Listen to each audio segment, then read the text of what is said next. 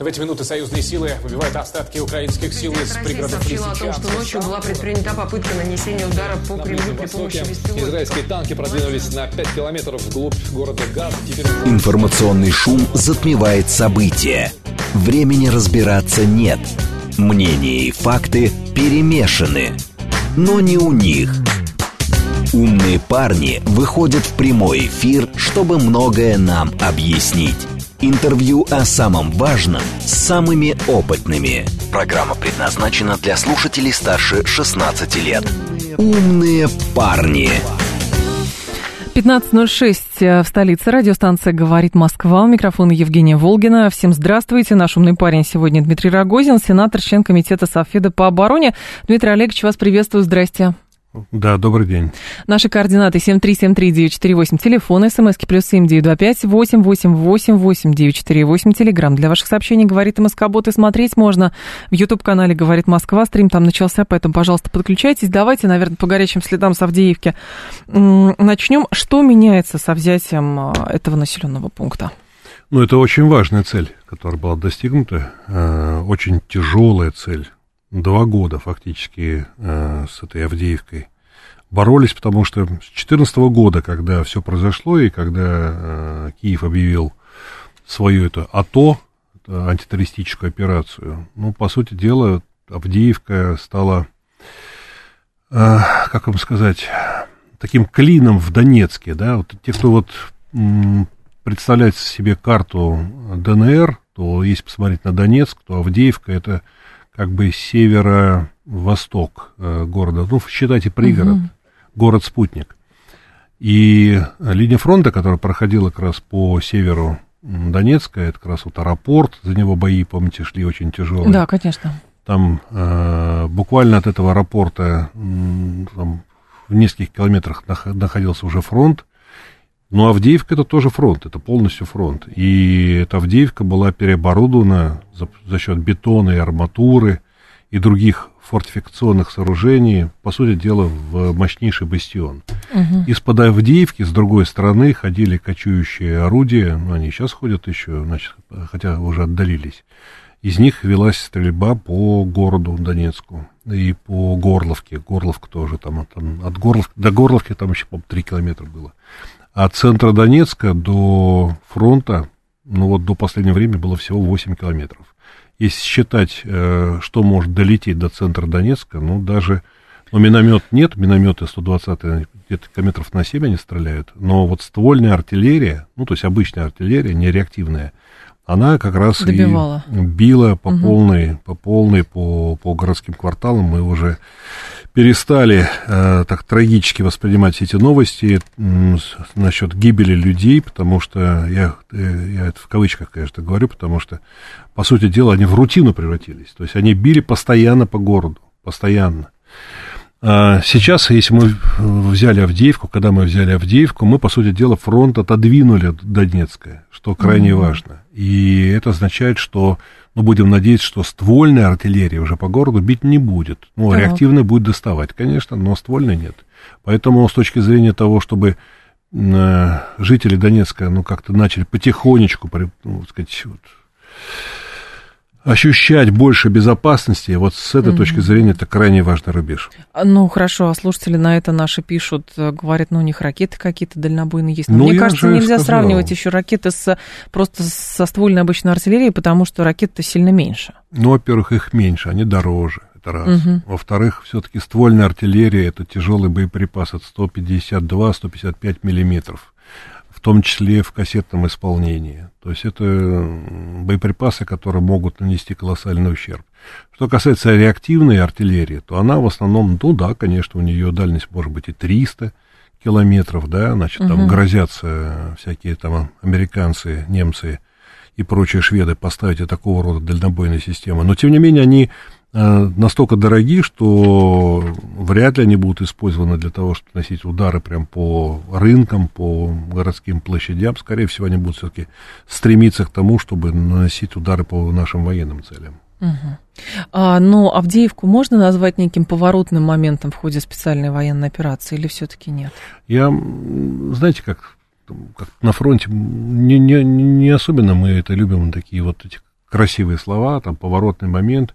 Это, наверное, историки потом уже опишут это поворотный, Нет, если чисто на карту смотреть, расстановку сил, ведь это случайно важно. они сделали это, это важно. своим. Да, взятие местом. Маринки, взятие Авдеевки, то есть двух городов-спутников Донецка, это, конечно, безусловно, успех. Мгм. Какая цена и сколько времени ушло, вот еще раз говорю, это два года. Я сам под Авдеевкой воевал в прошлом году, мы как раз весной 23 года в районе депо мы базировались, э, значит, и оттуда координировали действия артиллеристов э, артбригады «Кальмиус» первого армейского Донецкого корпуса и 10-го танкового полка. Кстати, 10-й танковый полк был отмечен сейчас президентом в его поздравлении Мгм. армии. Значит, э, вот тогда как раз координация действий и корректировка огня осуществлялась как раз нашим отрядом э, «Царские волки», как раз, который э, в виде операторов, э, значит, мы поднимали дроны и, собственно говоря, с помощью дронов ввели эту корректировку огня. Поэтому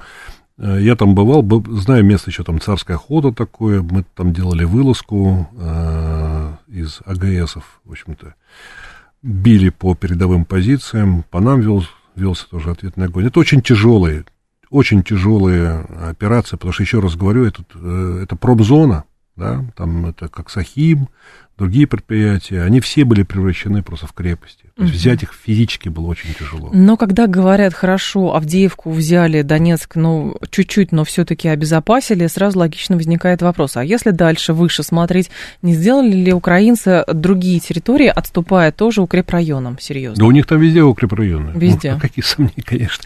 У них там э, глубоко эшелонированная система э, фортификации. Там все превращено фактически в военные сооружения.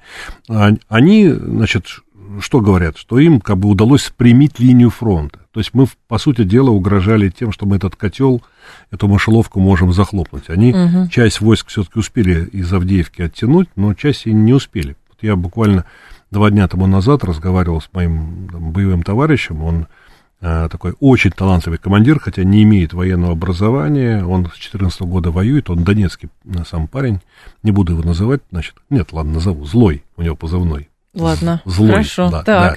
Вот, он мне как раз, он как раз э, и командовал э, большим, серьезным, крупным подразделением, которое как раз действовало в, районе э, Авдеевки и Донецка. И он мне по телефону описывал, конечно, достаточно серьезные потери украинской армии, большое количество пленных, которые, которых удалось взять, и большое количество оставленных, значит, погибших тел и, собственно говоря, тяжелораненых. Ну, Мгм. вот, поэтому все-таки, чтобы там украинское командование не говорило, ну вот я просто сам как бы, могу свидетельствовать о том, что э, они многие покидали очень спешно, то есть они даже не смогли забрать своих, да, раненых, и, значит, попало большое количество пленных, ну, то есть это достаточно такое оперативное м, отступление, или назовем его бегством. Ну, история, кстати, с пленными. А, вот здесь же тоже основная сейчас... Основной вопрос, который, а, значит, звучит у многих в отношении Украины, в какой момент с их стороны наступит деморализация, потому что у нас, насколько я понимаю, делают довольно серьезную ставку на деморализацию, и тогда фронт посыпется. Вот вы как это видите? Ну, знаете, у меня военно-учетная специальность это офицер психологической войны со знанием иностранных языков. Поэтому Так. как раз вопрос деморализации, это значит, немножко в этом понимаю. И сам участвовал в допросах пленных, э, хотя я сейчас не, не на Донецком фронте, а на Запорожском нахожусь, но Мгм. тем не менее. Могу сказать так, что там они сильно прокачаны достаточно. То есть усталость, безусловно, украинского общества есть от войны, безусловно. Больш- большие, колоссальные потери, большое количество, значит, э, изувеченных войной, значит, вернулось туда. А Очень много, ну, мы это знаем, значит, уезжает, но, тем не менее, все-таки мотивация достаточно высокая. Здесь не надо э, делать вид, что у нас уже победа в кармане, это тяжелая борьба впереди. Мы столкнулись с врагом, который, по сути дела, имеет во многом э, черты характера, похожие на нас, да, я уж не говорю о том, что они говорят в основном по-русски. Значит, э, и при этом э, эти люди превратились в антирусских, то есть в нерусь такую, да, в Ирусь. То есть они вроде русские, да, то есть они там и упорно, и дерутся достаточно активно, агрессивно. А, их выбить очень сложно. И они очень учатся быстро этой войной. Но при этом, конечно, это просто наш действительно, как говорят философы, экзистенциальный враг. Да? То есть они э, э, как будто зомби. Плюс надо иметь в виду, что там достаточно распространена химия. Мы вот когда захватывали там ряд укрепов, мы находили целые э, ящики с какими-то таблетками, они их глотают, они, значит, кормят своих солдат с тем, чтобы снимать у них и чувство страха, и снимать усталость. Э, ну, по глазам видно, что они их принимали, глаза такие выпученные, как красные. А так в целом, да, их вот эта натовская химия, там ее в избытке. Ну и плюс, конечно, идет накачка со стороны э, всего так называемого цивилизованного мира, который считал определенный момент, что они могут там Россию русских додавить бы, да, ну ничего из этого, конечно, не выйдет, но тем не менее. Но... Поэтому я серьезно к ним отношусь, и поверьте мне, это, это самый сложный противник из всех тех, с кем мы имели дело. Даже вот э, без обид, война в Афганистане, это все-таки была война по борьбе с партизанским движением, да, значит, этих э, афганских маджахедов. В Чечне война тоже не имела такой степени интенсивности. Да я не знаю, в Сирии тем более у нас там было а и сейчас есть э, превосходство в воздухе. Здесь это война в полный рост. Угу. Ну хорошо, а кто тогда, с вашей точки зрения, готов именно добровольно сдаваться в плен? То есть какая мотивировка у этих людей? Я говорила просто с некоторыми вашими коллегами, с военными говорила. Они говорят, когда запустили вот эту частоту Волга, а, на которую можно выйти и, соответственно, там, ну, видимо, добровольно сдаться в плен, говорят, что в какие-то моменты этих людей становится, ну, прям много.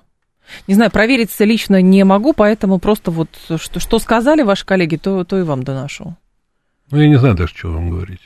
Соврать, что ли, или как? Или Врать правда? не надо, лучше по правде. Ну, по правде, для того, чтобы большое количество а, украинских военнослужащих имела информацию о том, как сдаться в плен, необходимо, чтобы эта частота была известна всем, и чтобы они могли на этой частоте работать, и чтобы у них были соответствующие радиостанции. Здесь много так. технических вопросов для того, чтобы обеспечить доступ этой информации как раз к противнику. А это далеко не так, понимаете? Угу. Они, может, эту, эту частоту и не слышат ее. То есть здесь э, только уповать на то, что мы, значит, давайте, переходите на эту частоту, и мы вам объясним и дадим коридор, как вам пройти, в том числе по коридору, который мы вам проложим по минным полям, потому что все заминировано. Там просто так не пройдешь. Это большая серьезная задача. Этого канала недостаточно, надо работать повсеместно.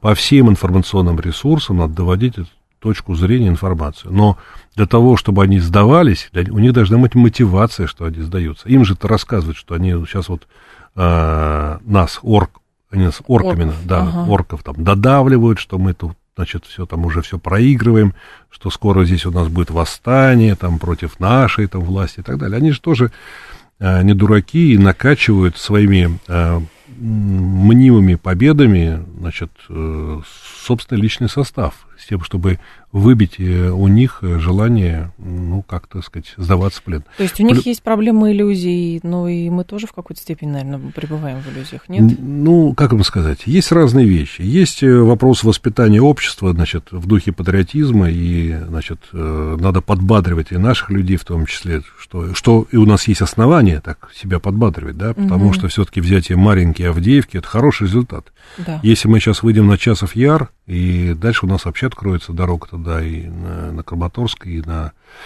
на, на, на Славянск, где я мечтаю побывать обязательно, потому что давно еще в 2014 году как-то сказал, что там хотел бы побывать, я там обязательно буду.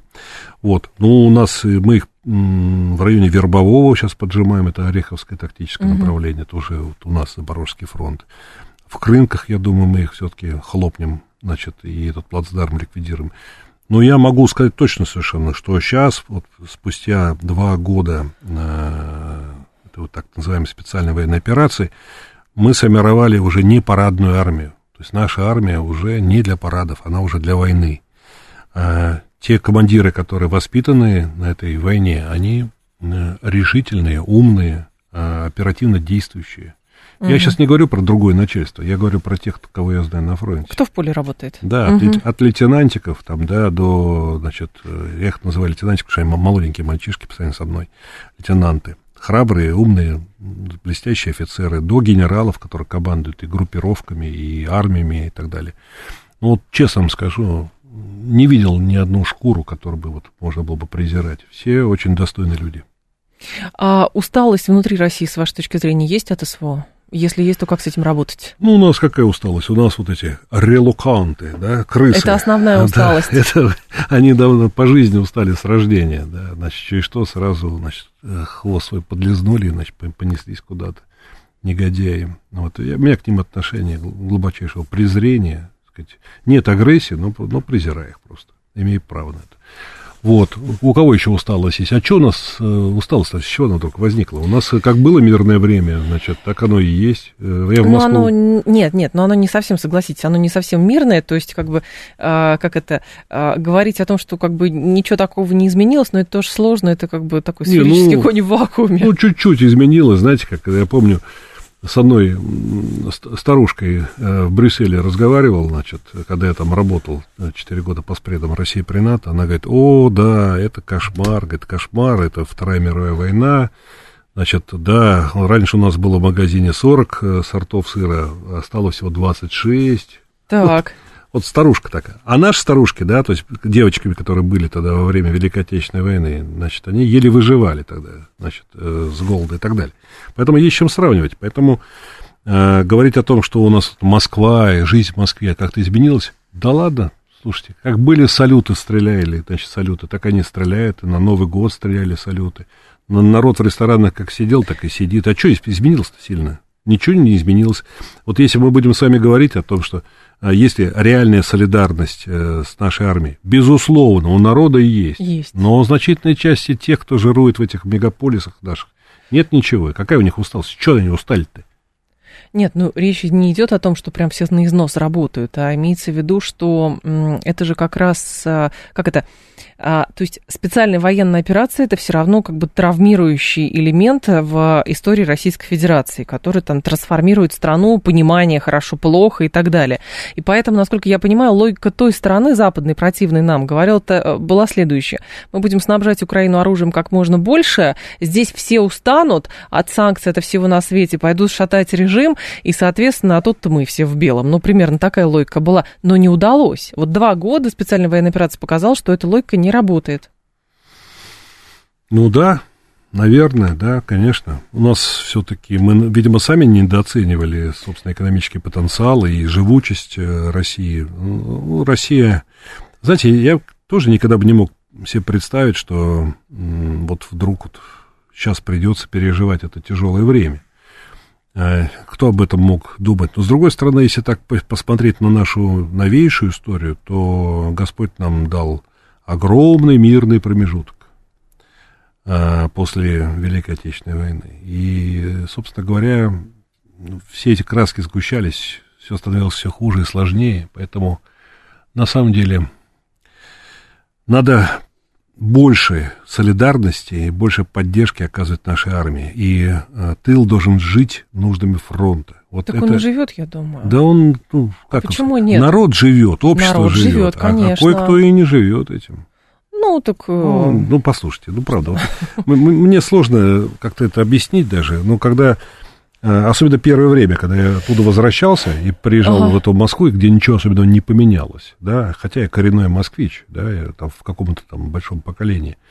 Но мне это было не по себе. Я, мне сложно было адаптироваться а к моему как правильно для вас городу. тогда должно было быть? Вот как правильно? Для меня мобилизационные какие-то настроения должны были быть. Люди должны были сосредоточиться на том, чтобы победить. Все все должны были понимать, что армии надо, армии надо помогать, что uh надо было отменить кучу всевозможных этих наших федеральных законов, которые по-прежнему, как в мирном времени, заставляют нас проводить конкурсные процедуры, да, там по году рассматривать какие-то вопросы, проводить там всякие сессии, значит, там обсуждать непонятно что.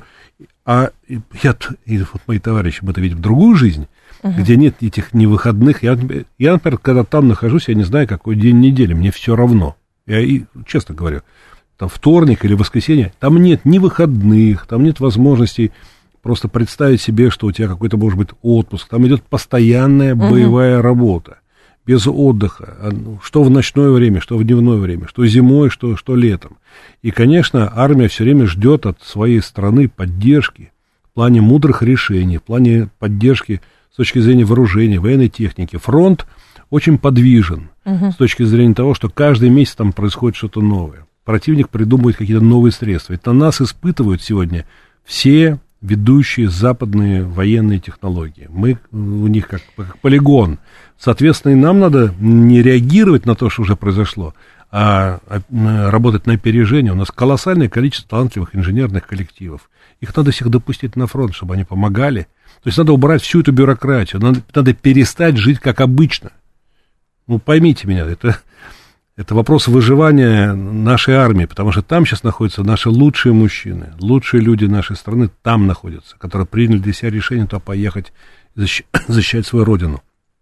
И надо, чтобы они все вернулись, чтобы генофонд у нас, извините, дальше производился не от мужиков-трусов, а от мужиков-воинов. Вот самое главное до сих пор, вот два года специальной военной операции, и когда мы касаемся в эфире этой темы, обязательно находится какой-то слушатель, который утверждает, что вот э, у этой операции не было смысла с самого первого дня, значит, нет цели, нет причины, и вообще с бухты-барахты все это возникло. У меня у самой всегда недоумение по поводу того, как бы есть люди, которые, ну, не понимают, что к чему, а потом говорят, а почему это Путин в интервью начал, значит, вот это с этой исторической справки, чтобы попытаться объяснить тому народу, с чего вообще все началось. Они просто все проснулись 24 февраля, думают, что делать? Ну, пойдемте танками на Киев.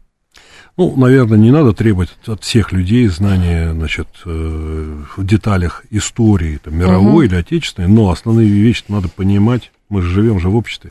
Президент сам об этом сказал недавно. Он сказал о том, что э, раньше надо было начинать.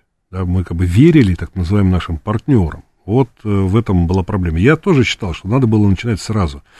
Я э, был в Киеве в декабре 2013 года. Тогда Владимир Владимирович поручил мне поехать и посмотреть все оборонные предприятия, ну, основные оборонные предприятия Украины на предмет создания совместных инженерных центров. Тогда еще была вот такая у нас последняя попытка как-то соединиться, объединиться. Так. Значит, и я был в Николаеве, был на верфях, значит, э, был на заводе морского двигателя строения «Зоря» Машпроект. Потом мы перелетели в Запорожье на мотор Сич, потом переехали угу. в Днепропетровск. Я помню, как меня встречали. Там КБ Южная, Южмаш завод. Люди выстроились просто вот так вот в две шеренги и аплодировали, значит, нашей делегации, когда мы шли. Аплодировали, там, мою фамилию, значит, там они как-то скандировали. То есть для них это надежда была на то, что мы наконец-то сейчас будем вместе. То есть вот такие были настроения. Угу. Это был декабрь 2013 года. Потом в Киеве я был на Киевском авиационном заводе, на следующий день, где, э, так называемый, Гастомельский десант, помните, так, как раз да, туда высаживался. Да, да. И вот это все потом было перечеркнуто буквально через два месяца Майданом и государственным переворотом. Поэтому я хочу сказать, что э, мы упустили своевременно возможность, э, в том числе вооруженного, вооруженной защиты наших людей там. А когда мы уже туда вошли, э, вот уже в 22 году, когда президент принял решение, уже, ну, очевидно совершенно оно было э, созревшее, то оказалось, что очень многих тех, кто нас должен был встречать, их просто физически перебили.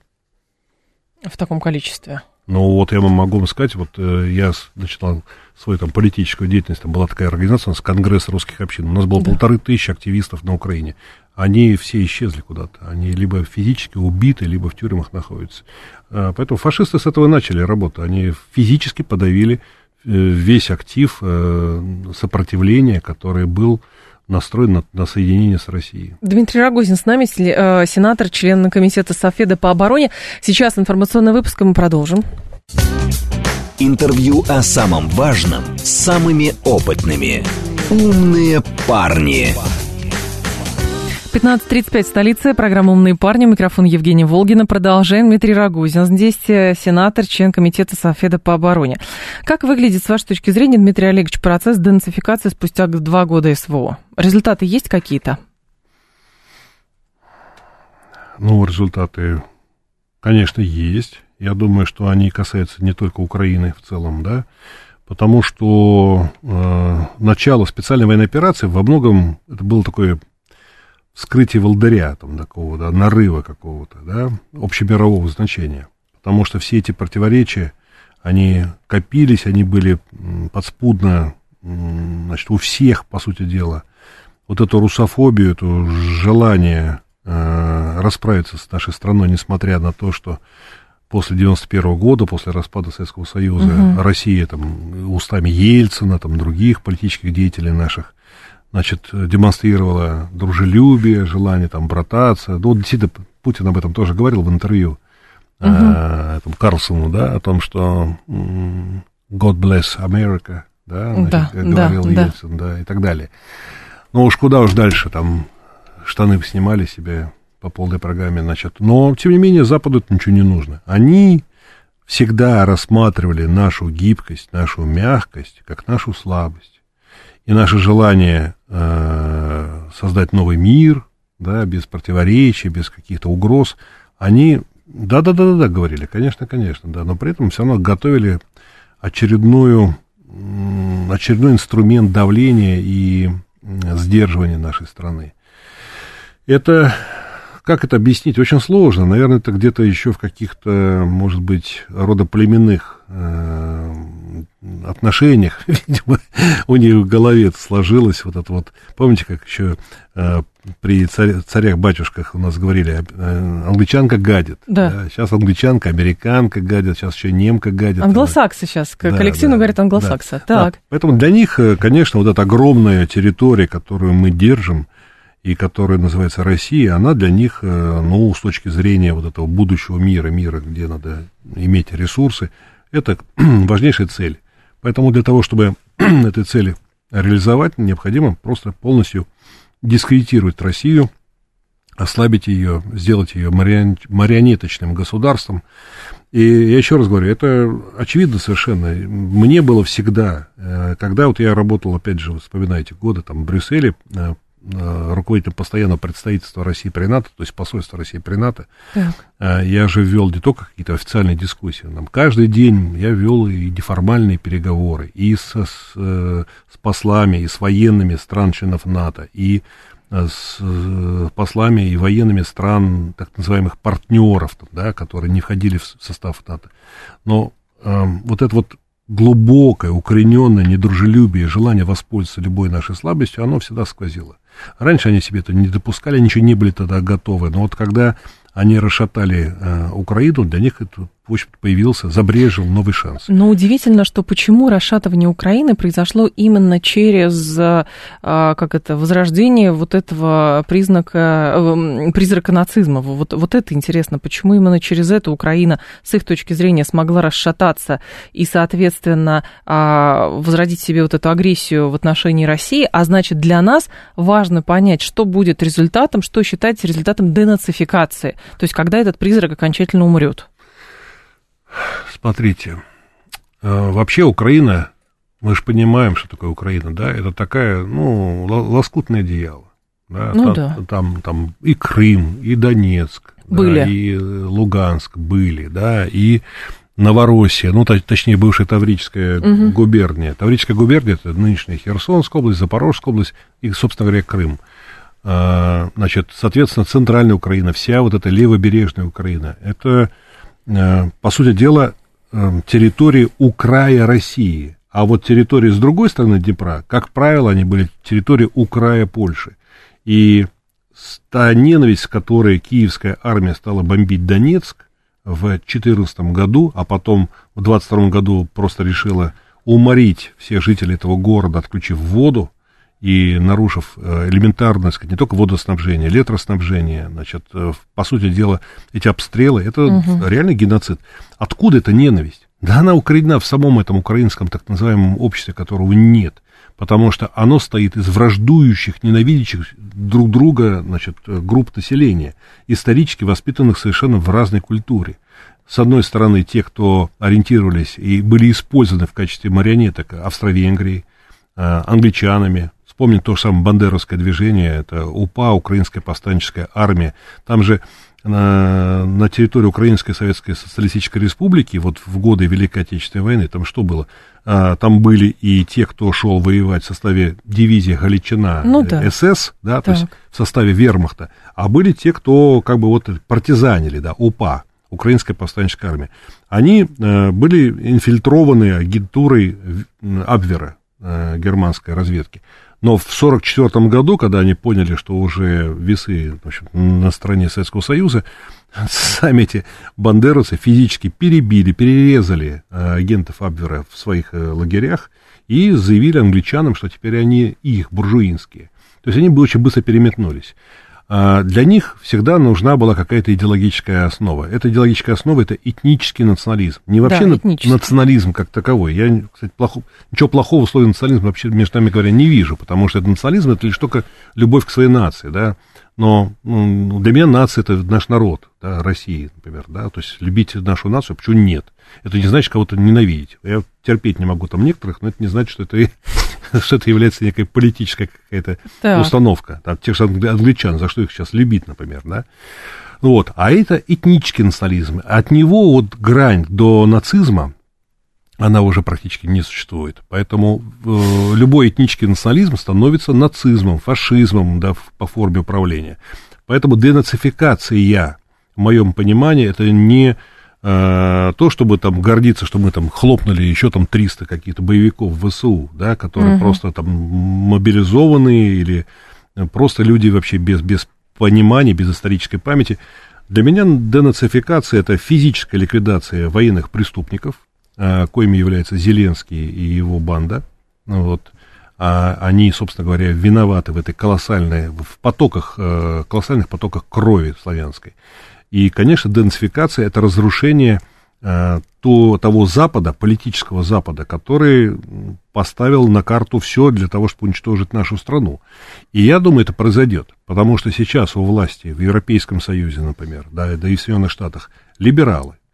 Значит, э, я вам гарантирую, можете просто записать эти слова, пройдет еще некоторое время, и маятник политический в Европе качнется в другую сторону. К сожалению, он качнется в э, не только правую, а в ультраправую сторону.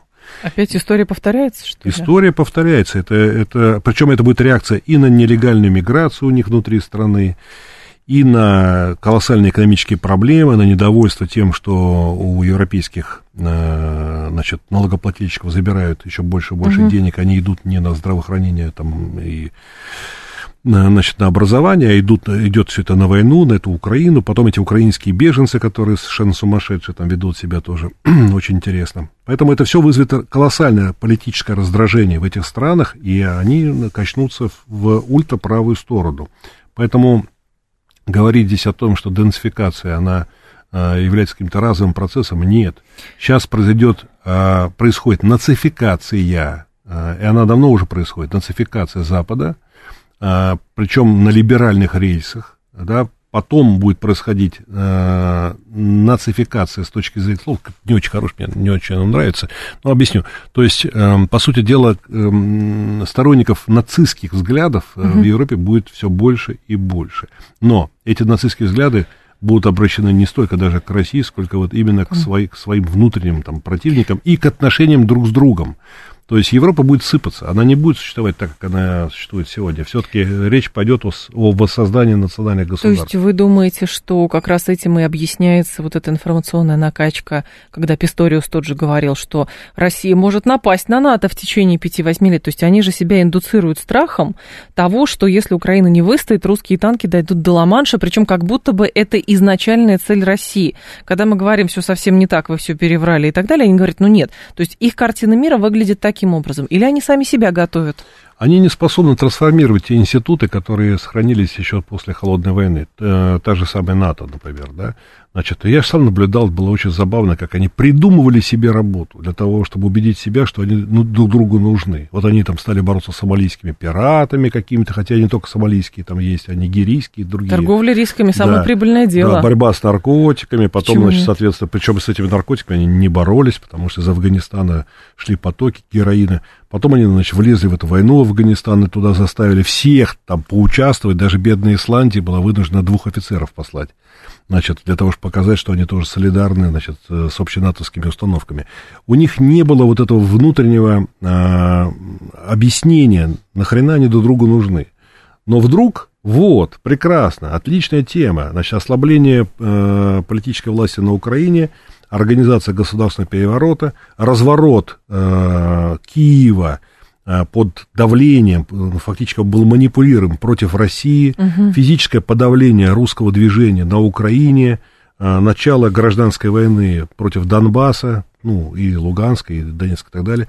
Ну, и, конечно, собственно говоря, они так и думали, что мы будем там, извините за выражение, сопли жевать, значит. А тут вдруг, значит, у нас решение президентом все-таки было принято о применении вооруженной силы. Да. Но вот этого они, конечно, не знали. Они, видимо, думали, что когда мы войдем туда, мы закончим достаточно быстро. Настроения у них были такие панические тогда, в феврале 22 года. Но э, с учетом того, что мы тоже уже не досчитались значительные свои подпорки там на Украине, мы, конечно... Э, в общем, все были в растерянности. В да, ну, в общем, все, все стороны э, вошли в новую реальность, скажем так, политическую. Сейчас мы понимаем, что борьба будет долгая, поэтому еще раз говорю, денацификация это физическая ликвидация э, хунты, э, раз, э, нацистской хунты. Второе, денацификация, это э, восстановление э, русских земель на Украине в общей э, российской государственности.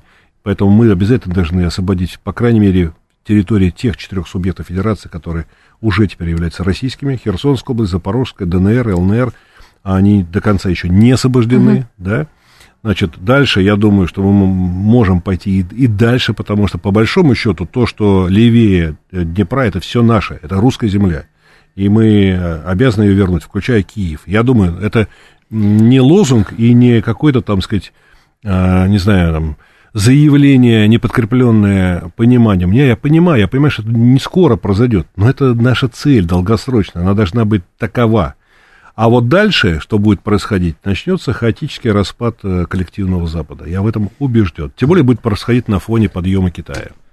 А, ну, может быть, опять же, мы отчасти здесь находимся во власти наших э, каких-то убеждений или, может быть, надежд, что когда-то европейцам тоже надоест то правительство, которое, там, те правительства, которые ими управляют. Мы же понимаем, что а, тот же Трамп, который говорит, я, пос, я усажу Зеленского за стол переговоров и закончу войну между Россией и Украиной за сутки, он это говорит не потому, что он хочет мира во всем мире, мире, он хочет этим воспользоваться для своих внутриполитических целей. Конечно, да. Но вы знаете, несмотря на то, что я э, имею дипломатическое образование, являюсь да. чрезвычайным полномочным послом Российской Федерации, я бы сейчас здесь не делал заявление а дипломат. Угу.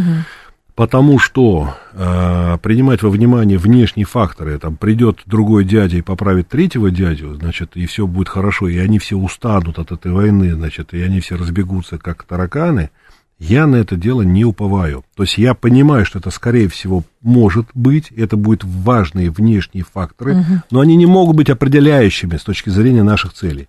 Наши цели должны быть связаны прежде всего с успехом русской армии. Вот если она добьется своих целей, и вот надо всем обществом ей помогать. Инженеры должны помогать так, как они умеют, врачи, как они умеют, учителя должны поехать на Украину туда, значит, бывшую эту самую, и поднимать там э, русское образование в той же самой нашей Запорожской области, Херсонской и так далее. Все. К этому надо относиться. Это война за Украину против НАТО. И здесь все наше общество должно в этом участвовать. Не подливаем ли мы масло вот а, в этот огонь ультранационализма на Украине, заявляя, что такой страны вообще не существует, это выдуманная страна, и люди вообще там без, без общества, без народа, без судьбы и так далее? Да, они сами так раньше думали. Ну, до 2014 года сколько раз я могу ссылаться на огромное количество моего общения uh-huh. даже с украинской элитой или просто с людьми, оттуда, они всегда считали, что это, как это не, не поймешь что. То есть таких вот настроений, они были только в головке, значит, национально настроенной интеллигенции, украинской так называемой, киевской интеллигенции, там, москаляку на геляку, ха-ха-ха. Вот такие анекдоты ходили, там нас вот эти москалями называли, мы еще удивлялись, что нас москалями называют, но мы думали, что такие они, ну, своеобразные эти наши да, собеседники. Да. А на самом деле вот эти вот настроения копились всегда. Они всегда существовали и в советское время. И многие события, которые тогда происходили, 54 год, а, передачи Крыма, да, из РСФСР, значит, в УССР. Вот сейчас как раз 70 лет, да. Ну, да, да, да, да. Значит, и, иные события, накачка экономического потенциала за счет э, РСФСР, э, потенциала угу. Украины и многое другое. Это все происходило потому, что, к сожалению, Коммунистическая партия Советского Союза и иные структуры, которые должны были следить за тем, чтобы Конституция СССР работала в полной мере, фактически все это, они прогибались под э, украинскую политическую элиту. А она была всегда националистична. Всегда. Любой деятель оттуда всегда был по сути дела, националистом. Даже если у него фамилия Иванов и Петров, понимаете? Ну, как да. только переезжал туда, он сразу заболевал этой корью национальной. А сейчас а, такой угрозы, как, а, ну, как бы, насколько сейчас вы видите, что вот этот стержень понимания того, а, как Россия должна проводить операцию на Украине, чего Россия должна добиться, что вот с самого низа до самого верха этот стержень присутствует. То есть, а нет этих скрытых э, реставраторов процесса, которые считают, что это тоже было... То есть, одно дело, когда это рядовой гражданин говорит, ну, это была ошибка, я так считаю, может, историю не учил. А когда речь идет о каких-то людях, которые, может быть, косвенно где-то что-то влияют на какие-то процессы, здесь уже, в общем, опасения-то могут возникать. Слушайте, ну задачи, они сформулированы президентом предельно ясно. Угу. Значит, сейчас, после референдума, э, тоже нам все понятно. То есть мы должны силой армии нашей, да, значит, освободить э, все, четыре, да. все четыре субъекта федерации. Да, это раз. Поэтому вот мы начали сегодня с вами разговор с Авдеевки. Это как раз вот то самое, то, то, о чем мы поручения. Да, выполнение да. поручения это Верховного Главнокомандующего, приказа его. Значит, это первое. Второе. На этой те, освобожденной территории мы должны э, воцарить э, нашу государственность в полной мере. Образование, медицина, вот эти все шатающиеся элементы, которые, безусловно, там присутствуют. Плюс к этому надо иметь в виду, что население там пережило военные действия, да, они не оставляют людей равнодушными. Многие потеряли кров, там, работу, какие-то родные у них уехали. Вот у меня даже в семье, например, моей, у меня тоже есть э, родственники, которые имеют родственников там, на той стороне. Они друг с другом по телефону даже не разговаривают. Вот такие настроения. Поэтому это все надо лечить с помощью, еще раз говорю, образования. А, основной упор должен быть на детишек, на школы. Угу. Вот э, мы должны из этих школ получить уже стопроцентных, не просто россиян, а, русских патриотов. Вот они должны знать свою историю. Они же ее не знают совсем. А как рассказывать в школе об СВО сейчас? Вот сейчас же идут вот эти, я думаю, что вы видели тоже эти дискуссии. Сейчас не надо об СВО рассказывать детям. Вот накануне 24 февраля нужно, когда это все закончится, а сейчас непонятно как. А я думаю, почему нельзя рассказывать? Ну, странно. Чушь какая, кто такой говорит? Говорили, говорили. Я не буду фамилию произносить, но ну, были не знаю, люди. уши отрезать и язык оторвать. Тех, кто такой говорит Ну как это, типа сложно, и поэтому лучше не говорить. А как, что как будто ничего не происходит. Да, слушайте, не, не бывает ничего сложного. На войне вообще не бывает ничего серого, кроме серых зон. То есть зон, которые не принадлежат ни одной, ни, ни, ни другой стране. Это серые зоны, а все остальное, все, там все предельно ясно. Черные и белые. Тут враг, тут свои. Что мы там не понимаем-то в этой ситуации?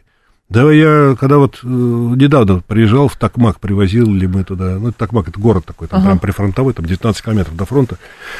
Привозили мы туда, меня попросили ребята, друзья, передать э, библиотеку. С ящики такие, значит, привезли с разными книгами. Там вся эта библиотека в Токмаке, вся на украинском языке. И там, да, там люди наши нормально работают, там эти сами библиотекари. Говорит, слава богу, русскую литературу привезли. У нас же ее нету. Мы читаем там не поймешь что. Плюс, слава богу, они уже сами сожгли э, это Бандеровщину, которая там напичканы были все школы.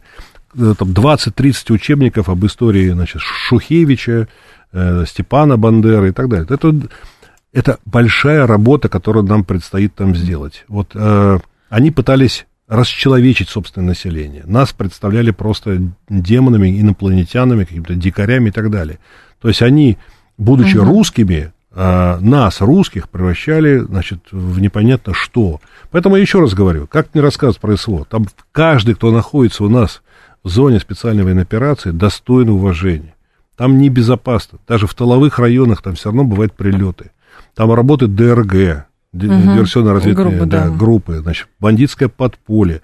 Там все непросто. Значит, и э, люди, которые там себя проявили, к ним надо относиться с уважением. Их надо в школы приглашать, с детишками там встречать. э, должен быть культ, на самом деле, э, тех людей, которые прошли через это. Те, кто э, завоевал для, для, для, отвоевал для России, значит, русские земли, это люди, чьи дети, внуки должны гордиться тем, что у них uh-huh. такие родственники. Поэтому, еще раз говорю, это надо перевернуть. Так же, как нам надо перевернуть отношение к детям, что у нас должно быть трое, это немного, а это норма. Трое детей – это норма в русской семье. Это должна быть норма. А люди, знаете, что на это говорят, когда мы обсуждаем да. демографические вопросы? А у нас нет понятного образа будущего, поэтому на, на кого рожать? Да у нас образ будущего, слава богу, наконец сейчас появился. Какой? Да мы начали бороться за собственную свободу, за свою независимость. Это ли не образ будущего?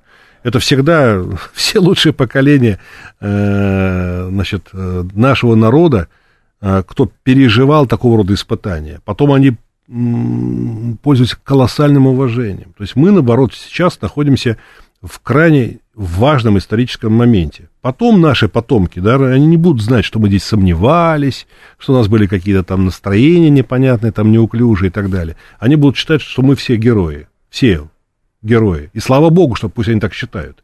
Поэтому сейчас важнейшее время для истории страны. И все должны себя максимально проявить, чтобы в семье эти люди, которые себя uh-huh. проявляют сейчас, том числе в зоне специальной военной операции, тем более с оружием в руках, это будет предмет гордости и воспитания будущих поколений. Поэтому мы живем, наоборот, сейчас в счастливое время. А вот когда мы были до этого и что-то там бегали, там э, лакистовали, это было омерзительно. Как говорил Достоевский, великая нация должна испытывать э, великое самомнение. Вот сейчас, наконец, мы начали его чувствовать. Но мы выстраиваем свое вот это будущее, понимаем свое будущее, как бы отталкиваясь от э, противостояния Америки, Западу и так далее, или все-таки нет? Потому что кто-то говорит, вот Украина выстраивает свою политику путем, значит, а, через анти, понимание антироссии, а как бы нам не свалиться в то же самое, мы строим Россию антиамерику? К сожалению, есть много народов, э, у которых главный предмет гордости – это как их пинком под зад куда-то там выгнали. Вот они вот вспоминают, это национальная трагедия, давайте вот это. И на этом они воспитывают будущее поколение. Потом реваншизм возникает, конечно. Ну да, да. Я, например, никак не мог понять, вот между нами говоря, ну так сказать, э, ну это же колоссальная там трагедия армянского народа, сидеть в Ереване и смотреть на Арарат, который находится на турецкой территории. Да это ужас. Ну, просто ужас. Представьте себе, что мы смотрели бы из Москвы, значит, э, на Россию, которая оккупирована, там, не знаю, там, другой страной. Это ужас. Поэтому, а, если говорить об этом национальном воспитании, то оно должно быть не а, а, о том, что все, значит, враги и дураки там, да, против нас. Мы должны, прежде всего, воспитывать в себе чувство национальной гордости. Мы должны руководствоваться исключительно тем, что подпадает под наши национальные интересы, под чувство пользы. Вот то, что полезно для страны, для нашего народа, это надо делать. Угу. Полезно для нашего народа иметь трех детей. Да, это счастье, дети, это счастье. Потом будут внуки, да, это будет радость, это продолжение жизни. Да, экономические условия, может быть, там не вполне совпадают. Ну ничего, потерпеть-то можно. Вот русский солдат сейчас в окопе там сидит. У него что там? Комфортные условия. Да, мыши, а, холодно, враг стреляет, постоянно оглушают эти разрывы и так далее но он там выполняет свои задачи. Ну, ты уж, наверное, на гражданке тоже можно выполнять свои задачи. Тем более, что это потом старица, так сказать, себя оправдает. Поэтому еще раз говорю, надо делать угу. все, что полезно для России, жить своим умом и понимать, что не надо никому завидовать, не надо там думать, что там кто-то живет лучше. Даже если в бытовом отношении другие народы живут лучше нас, это вовсе не означает, что они счастливы. Они менее счастливы, потому что они находятся в состоянии шестерок у хозяина, который находится за океаном. Дмитрий Рогозин был с нами, сенатор, член комитета Софеда по обороне. Дмитрий Олегович, спасибо, ждем снова. Далее информационный выпуск, потом Юрий Буткин. Я с вами до завтра прощаюсь. Всем приятного вечера.